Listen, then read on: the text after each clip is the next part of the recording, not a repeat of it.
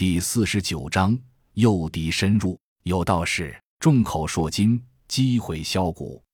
诱道是三人成虎。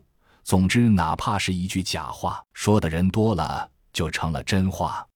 正所谓山上本没有路，自从开发成了景区，就全是路，就是这个道理。凌晨时分，各支团队已经接到了丧尸潮来袭的通知。却均不感到诧异。所有人想到自己近段时间在 A Y 市内所做的努力，看着那高耸的围墙和引导路，这是洛奇的主意。在室内建立了很多不完全封闭的路障，每层路障留下一个豁口，而面对着豁口的就是大量的集火装备。显然，这是借鉴了 H D 之战的成熟经验。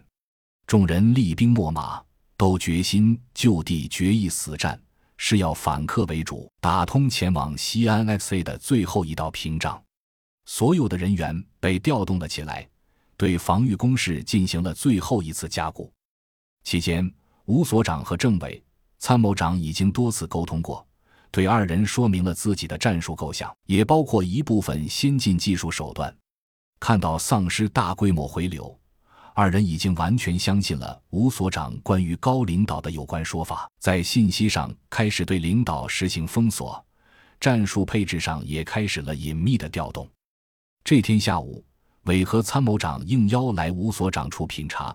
一进屋，见室内除了吴所长，还有甄孝阳、洛奇、欧阳和一个没见过的年轻军官。没有多问，二人点点头，坐在了吴所长对面。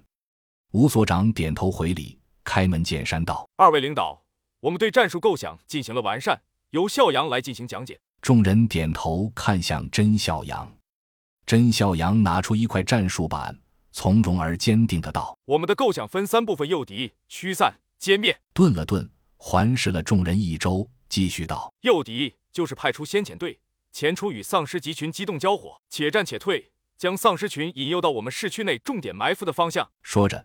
用速写笔在战术板的地图上画了一个迂回的箭头，沿着埋伏圈兜了一个大圈子，最终回归到市区中心的集火地点。甄孝阳接着说道：“我们的目的，把大部分丧尸吸引到这一个区域，集中歼灭一部分，同时也降低一些人的戒心。”说完，望向了政委和参谋长，看着二人的反应，委和参谋长同意的点了点头。而后执行第二步，在丧尸最密集的阶段，我们将用新技术对密集尸群进行驱散，以求达到最大效果。甄孝阳继续道：“新技术可靠吗？”参谋长突然不无担心的问道：“请放心，说话的是吴所长。近几天我们已进行了上千次实验，无一失败。”听到这个成功率，政委和参谋长点点头，不再提出疑问。